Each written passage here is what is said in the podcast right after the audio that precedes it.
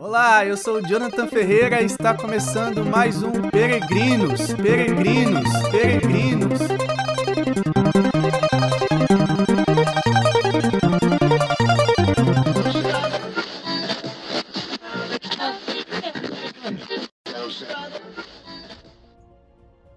Olá, esse é mais um episódio do podcast Peregrinos. E neste episódio eu quero tratar sobre o segundo grau de oração. No episódio anterior, tratei sobre o primeiro grau de oração, que é aquela oração mais simples, a oração vocal, que nós a exercitamos na, na Santa Missa, a exercitamos quando rezamos o Pai Nosso, uma Ave Maria, o Terço, ou quando fazemos uma oração espontânea. Expliquei bem sobre isso. Então nós trilhamos ali um caminho, mas agora eu quero falar sobre a oração de meditação, porque a oração de meditação ela é o segundo grau de oração que a pessoa precisa viver e que é importantíssimo para o seu processo de santificação. Afinal, o objetivo desse podcast é levar você a trilhar um caminho seguro de santificação. Nós queremos chegar à santidade, que é a vocação universal de toda a humanidade.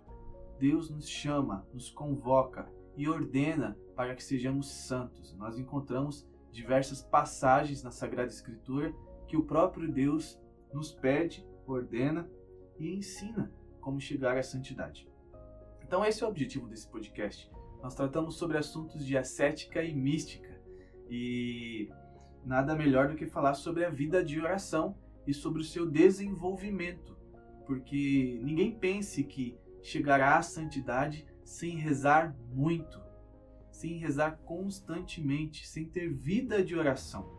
Essa é uma exortação dos santos.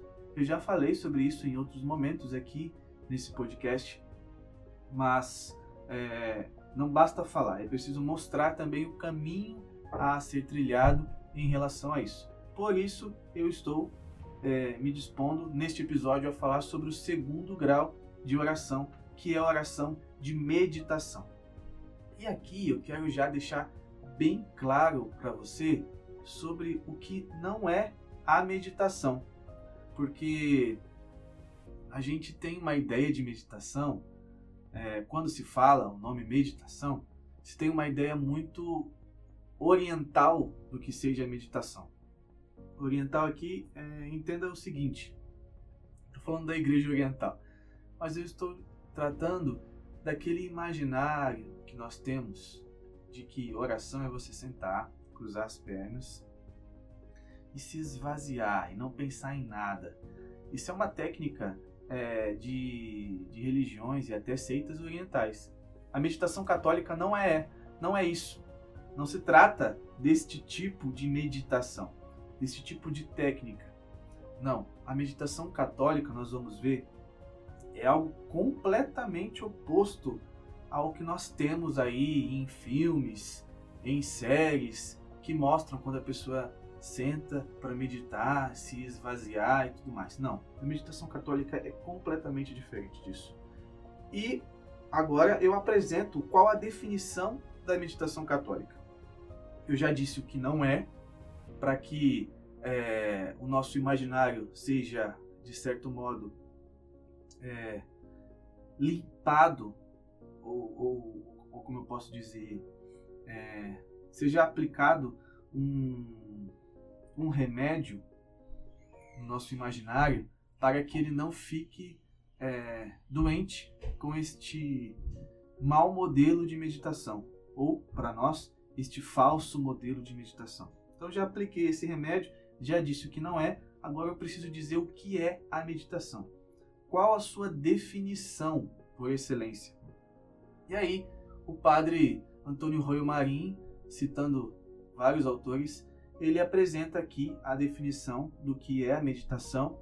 Ele apresenta no livro é, Teologia da Perfeição Cristã, que é um livro que eu já venho tratando dele há muito tempo, nesse podcast.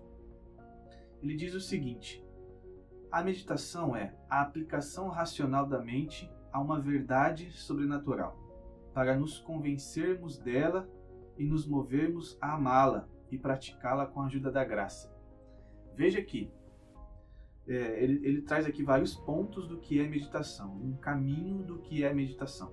E já na primeira afirmação que ele coloca, que é uma aplicação racional da mente a uma verdade sobrenatural, já fica claro o seguinte: olha, se é uma aplicação racional da mente, então é bem diferente do que nós vemos comumente em modelos de meditação que são apresentados na TV, em desenhos, em séries e tudo mais.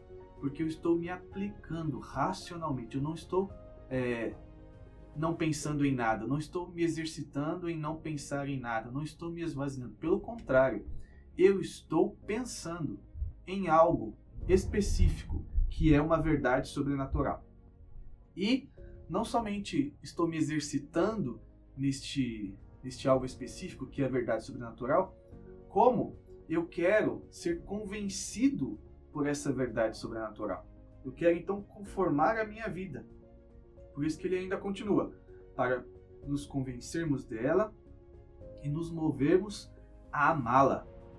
Mais ainda, esse amor me leva a praticar, por isso que ele continua, a praticá-la. E ainda mais, não se trata de uma prática aqui pela nossa própria força, mas sim uma prática com a ajuda da graça. Olha que interessante essa definição da, da meditação que ele apresenta, que não é diferente do que a definição de meditação colocada por tantos santos em tantos livros de espiritualidade que, que eles escreveram.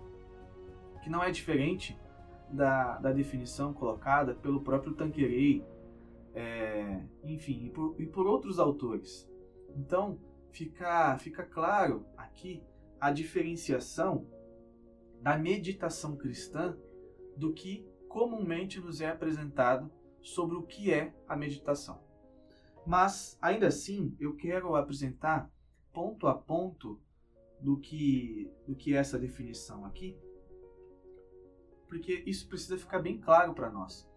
Quando você se colocar a meditar, você precisa passar por esses pontos para que sua meditação ela seja eficaz. E ainda mais, para que você entenda o que de fato é meditação, você experimente a, a oração de meditação e você colha os frutos desta oração. Ok? Então, o primeiro, destrinchando aqui essa definição, que eu vou repetir, ele diz o seguinte: a definição de meditação é a aplicação racional da mente a uma verdade sobrenatural para nos convencermos dela e nos movermos a amá-la e praticá-la com a ajuda da graça. Então eu quero destrinchar, ele mesmo faz isso no livro, e eu quero fazer aqui igual neste episódio do podcast. Quero apresentar ponto a ponto desta definição com um pouco de detalhes. Então, essa aplicação racional da mente, é, isso é algo típico da meditação. Porque essa aplicação racional nada mais é do que eu me colocar a pensar. É o que nós chamamos de uma aplicação discursiva. Então eu leio uma passagem da Sagrada Escritura, por exemplo, e eu me coloco a pensar sobre aquela passagem específica que eu li. Eu penso a respeito daquilo e tento identificar ali a verdade sobrenatural que está contida naquele trecho que eu li eu investigo com o meu intelecto aquilo que eu acabei de ler ou aquilo que eu me coloquei a observar. Por exemplo, eu olho para o crucifixo e começo a pensar sobre a paixão de nosso Senhor, sobre os pregos que passaram às suas mãos, sobre a, a coroa de espinhos que foi colocada sobre sua cabeça sobre as feridas do seu corpo, as suas chagas, sobre o seu lado aberto e eu me coloco a pensar sobre aquilo. E o significado profundo que existe naquele naquele naquela imagem concreta, porque aquela imagem ela tem uma representatividade, ela ela está sinalizando uma verdade sobrenatural. Não é somente uma imagem que eu estou que eu paro e observo, não eu observo aquela imagem e, e aquilo me leva a uma verdade. Um Deus morreu por mim. O Filho de Deus se entregou por mim. O Filho de Deus me amou a tal ponto de se entregar por inteiro a mim, de ter completamente o seu corpo dilacerado por mim, por amor a mim, por amor à humanidade. Enfim, então isso é o exemplo concreto dessa aplicação racional da mente. Não é eu ler um trecho somente e depois já ler o segundo trecho que vem em seguida e o terceiro. Não, não é isso. Não é eu pegar um livro como a Meditação de Cristo e começar a ler ali um trecho, depois já ler o seguinte e o outro e o outro e o outro e o outro e depois fechar e dizer para mim mesmo: pronto, meditei. Não, não é isso. Para que eu me aplique racionalmente a uma verdade sobrenatural, então eu preciso é, parar naquela verdade. Eu preciso, de certa maneira, é, estar diante da verdade e contemplá-la um pouco. Não estou dizendo aqui da oração de contemplação, hein? porque é um outro grau mas eu preciso parar e observar aquela, aquela verdade, ver os detalhes que existem e, e percrustar e, e entender, deixar com que Deus me leve a ter um bom entendimento sobre aquela verdade. Então não tem como eu ler um livro inteiro e dizer que meditei. Eu leio trechos, eu leio versículos e medito versículo após versículo e vou encontrando ali verdades. Agora, o segundo ponto aqui. Já disse do primeiro, que é essa aplicação racional. Aliás, antes de falar desse segundo ponto, quero dizer o seguinte. Eu já tratei em outros momentos sobre a questão da distração na, na oração. Quando acontece de eu me distrair durante essa aplicação racional da mente, numa verdade sobrenatural, acontece da, da meditação cessar. Então, sempre que a pessoa ela se distrai, a oração cessa. Ou, se ela já não está mais é, se aplicando racionalmente, ela está em outro grau de oração, que é a oração afetiva. Mas na maioria das vezes, nós que somos iniciantes, quando nós paramos de ter essa aplicação racional da mente, é porque nós nos distraímos e não porque nós estamos em outro grau de oração. Claro, com o tempo, com a prática, com o desenvolvimento da vida de oração, acontece sim dessa aplicação racional cessar e ter uma, uma, uma como eu posso dizer, um, um volume maior interior na pessoa do afeto. Então ela começa a amar mais a verdade que ela aprendeu. E aí nós vamos para um, um terceiro grau, que é a oração afetiva. Então, é, pronto, fechei aqui sobre essa questão de aplicar-se racionalmente a uma verdade sobrenatural. Mas eu quero explicar, já no segundo ponto, o que é especificamente esta verdade sobrenatural. Porque é, se a pessoa ela pode se aplicar racionalmente sobre qualquer coisa, sobre procurar entender se o couro da sua carteira é um couro sintético, é um couro de um animal, de procurar entender sobre o sistema do seu smartphone, se é o último sistema, se é um sistema de última geração, se ele precisa ser atualizado. Ela pode aplicar-se racionalmente em tantas coisas, mas isso não significa que ela está se aplicando a uma verdade sobrenatural. Então, isso é, tem que estar bem claro. Se a pessoa ela está aplicando-se racionalmente a algo que não tem uma verdade sobrenatural em si, então aquilo não pode ser chamado de uma meditação enquanto é, segundo grau de, de oração. Ainda mais, o que são as verdades sobrenaturais? As verdades sobrenaturais são aquelas que, que são verdades eternas, que o próprio Deus que nos revela pela Sagrada Escritura, ou pelos escritos dos santos, Deus fala conosco e aponta um caminho a ser trilhado. Por exemplo, quando Cristo fala que não só de pão vive o homem, mas de toda a palavra que sai da boca de Deus. Quando o demônio vai tentá-lo lá no deserto, e aí o demônio pede para ele transformar pedra em pão, ele diz: Não, não só de pão vive o homem, mas de toda a palavra que sai da boca de Deus. Jesus está apresentando uma verdade sobrenatural sobre o homem. E já estava contido na Sagrada Escritura, mas ele reforça isso e apresenta de uma maneira diferente.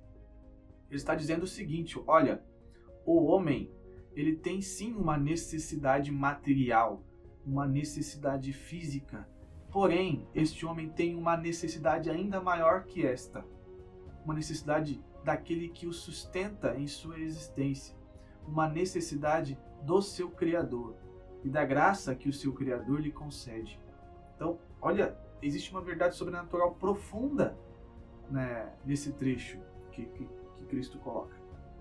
Mas eu posso olhar para a Bíblia, para a Sagrada Escritura, como algo que, embora tenha verdades sobrenaturais, eu posso olhar para ela como, como algo que só contenha verdades naturais. Então eu posso ler um, um trecho da Sagrada Escritura e fazer um mero estudo científico sobre aquilo dali, sobre o tempo histórico, sobre o porquê que foi usado determinado termo, o porquê que, que, que foi é, que a pessoa teve determinada ação e tal, e ver somente algo histórico ali.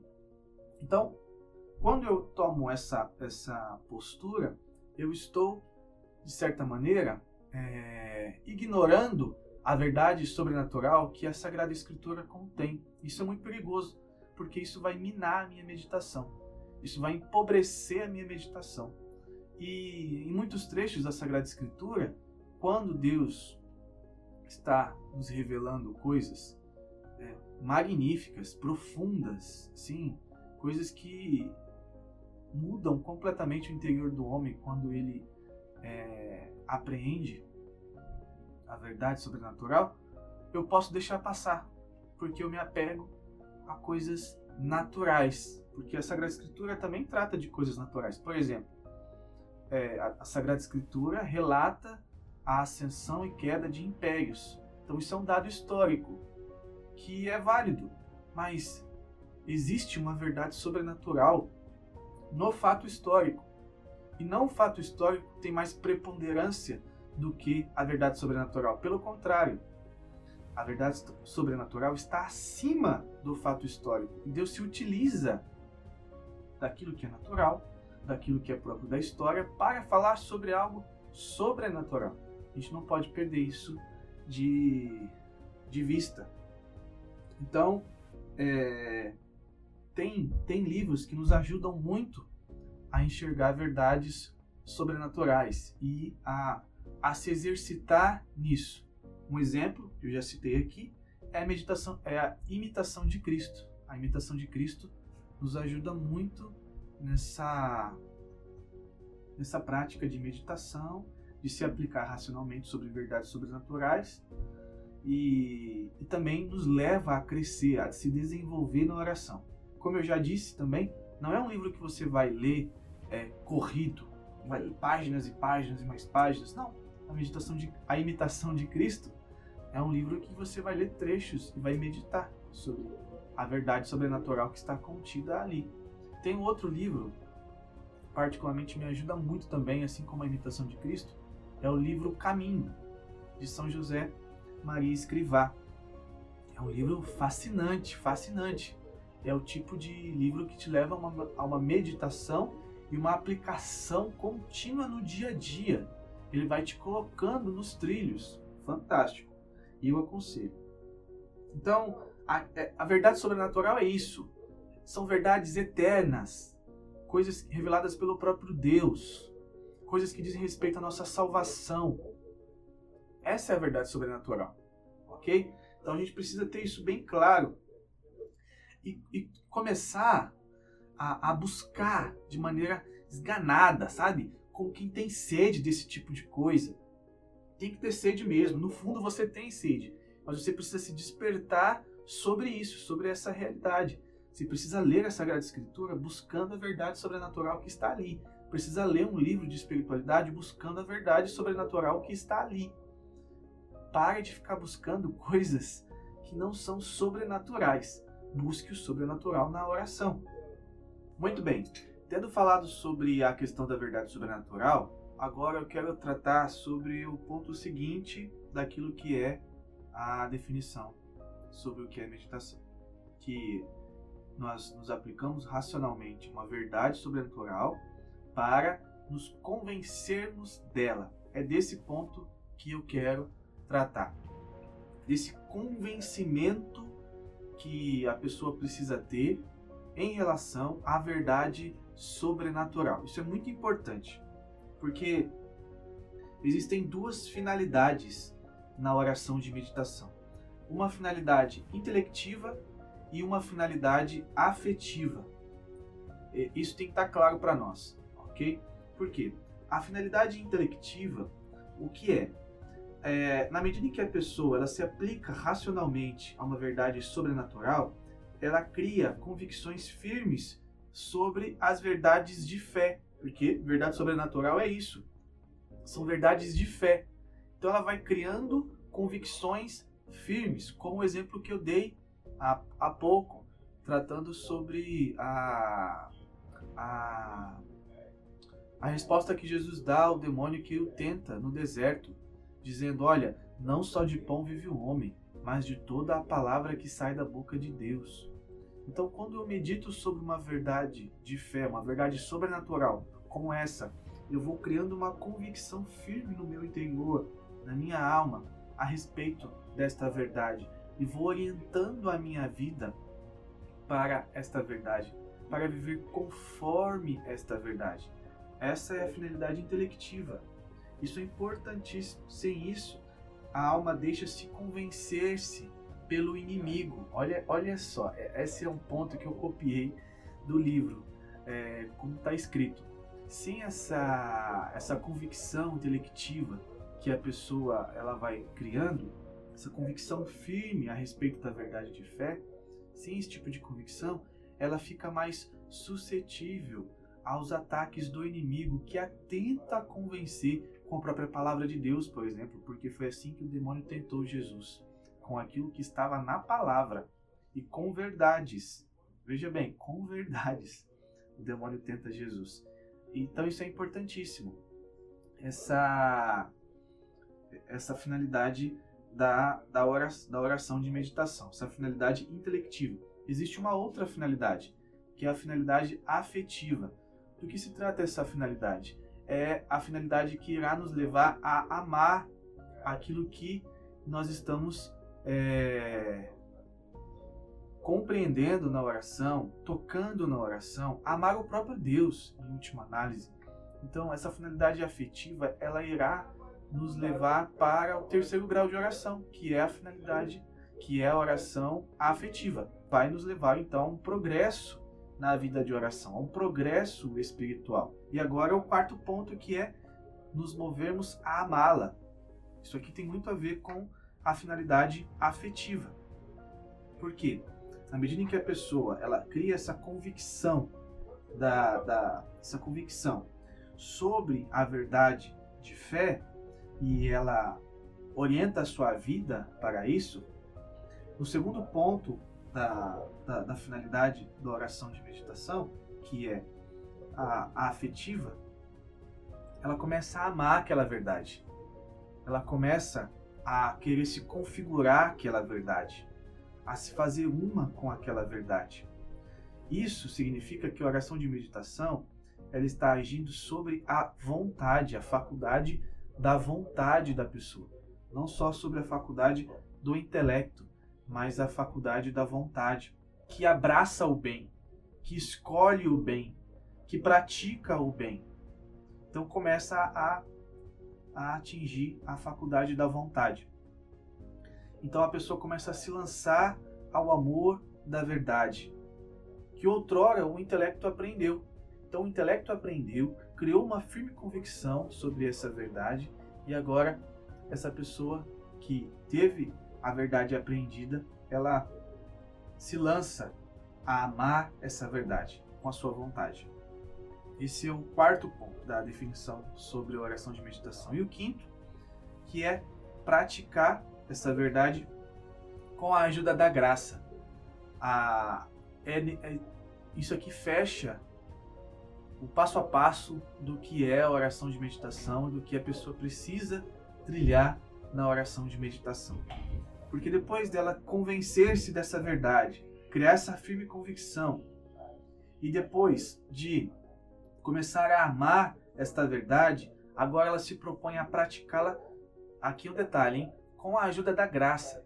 Não se trata de praticar com as próprias forças, mas praticar com a ajuda da graça, porque é com a graça com que essa pessoa irá crescer na sua santificação. Então, toda meditação bem feita deve terminar em uma resolução enérgica. A pessoa ela viu a verdade, ela amou a verdade e agora ela, de maneira enérgica, ela tem uma resolução da sua própria vida em configurar-se com aquela verdade, em praticar aquela verdade. A pessoa ela sai da oração com um firme propósito, ela precisa fazer um firme propósito. Ela não pode sair da oração de meditação sem um firme propósito de orientar a vida conforme a verdade que ela apreendeu. Isso é necessário. Caso contrário, a nossa oração de meditação ela pode se tornar algo meramente, meramente teórico e meramente é, algo que se assemelha ao estudo. Então vai ser só um estudo, um estudo da palavra, que não é o estudo que o Padre Jonas ensina. Né? O estudo que o Padre Jonas ensina é um estudo no livro A Bíblia no Meu Dia a Dia. Na verdade, só tem nome de estudo, mas o que ele está ensinando ali naquele pequeno livro é a meditação da palavra.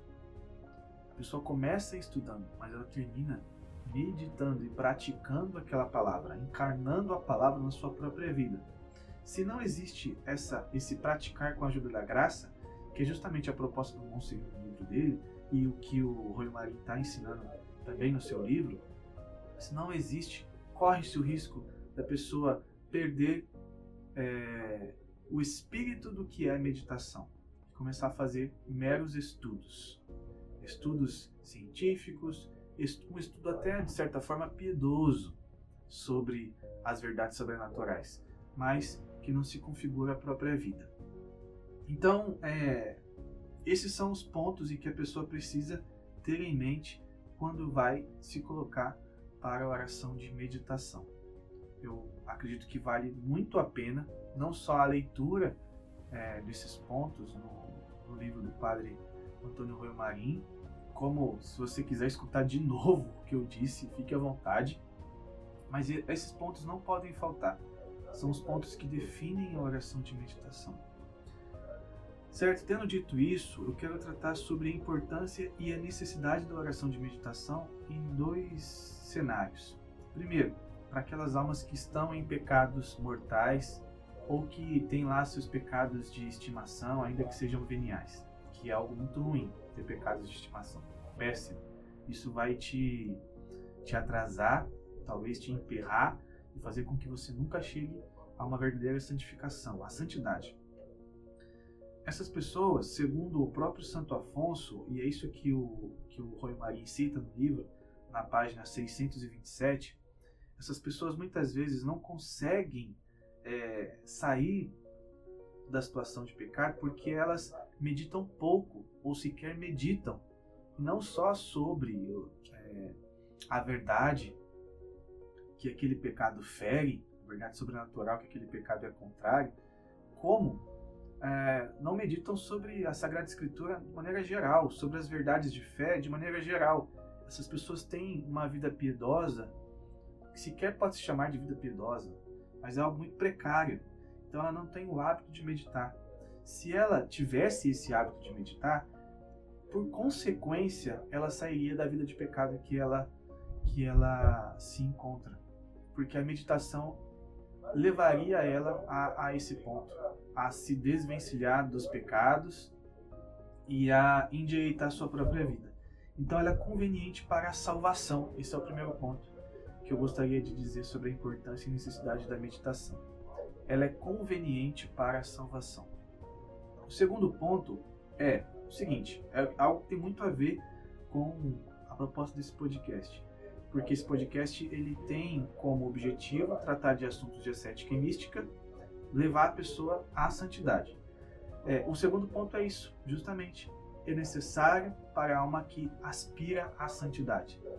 É, não se não se conhece alguém que que foi canonizado pela igreja sem ter feito oração de meditação, porque a oração de meditação é fundamental no processo de santificação Porque a pessoa ela vai criando, ela vai, ela vai criando essas convicções das verdades de fé, ela vai assimilando essas verdades de fé, ela vai tendo seu interior movido a amar essas verdades de fé, a praticar essa verdade de fé com a ajuda da graça e, consequentemente, ela vai progredindo. Então, assim, que não tenha feito oração de meditação. Ela é conveniente, ela é necessária para aquele que aspira à santidade. A pessoa não pode, de maneira alguma, deixar de meditar. Pelo contrário, deve ser o exercício diário dela. Ele fala sobre isso na página 628. É algo fundamental, fundamental. E agora eu quero tratar sobre coisas práticas. Por quê? Quando você vai meditar, meu amigo, você precisa fazer algumas escolhas. A primeira escolha é o tempo que você vai gastar na sua meditação. Ah, claro, né? Você vai estipular um tempo para si. Não significa que você vai ter que seguir a risca isso, mas tem que ter um tempo mínimo. Alguns santos orientam que para os iniciantes em meditação que não passe de 30 minutos. O padre, é, padre Jonas, no livro A Bíblia no Meu Dia a Dia, ele até começa dizendo que para aquele que está começando mesmo, começando, começando, que ele se comprometa a pelo menos 10 minutos de, de meditação da palavra. Eu sugiro, como alguns outros, que seja aí, coloque aí como meta 30 minutos. Por mais que no início seja difícil, por mais que no início seja doído, não tenha muito sabor, escolha um bom livro, pegue um bom método de meditação. Santo Inácio tem um bom método de meditação. Outros santos possuem bons métodos de meditação, mas seguindo aqui esses pontos que eu já falei para vocês, por si só já é um método, porque na definição você já vai tendo um norte da postura que você deve assumir diante do que você vai meditar. Então, escolha aí é, esse método e, e estipule um tempo, certo? O segundo ponto é o lugar. Olha, não dá para meditar em qualquer lugar. Não dá para você meditar no metrô, não dá, não dá para você meditar no estádio de futebol, não dá para você meditar com a pessoa do lado falando sem parar, com som alto, não dá. Para você meditar, você vai precisar de um lugar silencioso, um lugar que não te leve a ter distrações, que não te roube a todo momento de da, da meditação, que as pessoas não vão ficar te importunando, que as pessoas, sabe, não vão é, contribuir para sua concentração, então escolha um bom lugar. Às vezes, por incrível que pareça, sequer a capela é um bom lugar, porque existem capelas que as pessoas abrem a porta a todo instante, a todo instante, a todo instante. Quando você se põe a meditar numa capela como essa, você se distrai a todo momento, porque sempre tem uma porta abrindo, sempre tem uma porta abrindo. Então, escolha uma boa capela, uma capela que tenha silêncio, uma capela que tenha recolhimento, certo? A postura. Quando você for meditar, alguns, alguns santos orientam que a meditação seja feita de joelhos, outros orientam que a meditação seja feita sentada, mas é unânime. Todos orientam que a meditação não seja feita numa posição em que você vai ficar preguiçoso, em que favoreça a sua preguiça, a sua o seu sono, em que você fique sonolento, tudo mais. Então, olha, procure estar em uma postura confortável, mas que não te leve a ficar sonolento, a ficar preguiçoso, a ficar relaxado demais. Tenha sempre em mente que você vai precisar se aplicar racionalmente a uma verdade sobrenatural. Isso significa que você precisa estar em uma postura que favoreça esse, esse movimento interior da sua alma. Escolha também no seu dia o melhor momento para que você faça a sua meditação. Então, talvez seja de manhã, talvez seja tarde, talvez seja noite, talvez você consiga de manhã e no final da noite. Escolha o melhor momento, o momento em que a sua cabeça, é, é, mas sua cabeça não vai estar explodindo. Então, de tantas coisas que você vai já, já, já teve contato no seu dia a dia, o melhor momento do seu dia é aquele que a sua cabeça está com, com preocupações em um nível baixo, você não está preocupado com com aquilo que você acabou de tratar numa reunião, com aquilo que você vai fazer logo em seguida. O melhor momento é aquele que você vai conseguir se dedicar melhor a, a, aplicar-se na oração mental. Então a sua cabeça ela precisa estar de alguma maneira é, não poluída com tantas coisas do seu dia a dia. Por isso que muitas vezes é bom meditar de manhã. Porque de manhã você ainda não teve contato com tantas pessoas, com tantas, com tantas situações, e a sua cabeça está mais limpa em relação a uma cabeça meio-dia, por exemplo. Você já teve contato com tantas pessoas, com tanta, tanta coisa que é difícil parar e pensar em verdades sobrenaturais. Então, essa é a dica que eu, que eu dou para vocês em relação à oração de meditação. Eu espero que você tenha entendido bem e espero que você faça uma boa experiência e se comprometa a essa oração. Embora seja o segundo grau de oração, mas é o tipo de oração que a pessoa comum pode fazer, que eu posso fazer, que você pode fazer, e como eu já disse, é necessário tanto para aqueles que ainda não se comprometeram à, à santidade, que precisam pelo menos se salvar, e é necessário também para aqueles que se comprometeram à santidade. A oração de, de meditação, então, podemos dizer que ela é fundamental no nosso progresso espiritual, na nossa ascese, para que nós venhamos a chegar na santidade. Meu muito obrigado a você que escutou o podcast até agora. Peço que você compartilhe esse podcast com mais pessoas e me ajude a salvar almas, porque esse é o objetivo de um trabalho como, como esse, podcast Peregrinos. Um abraço, valeu, fui!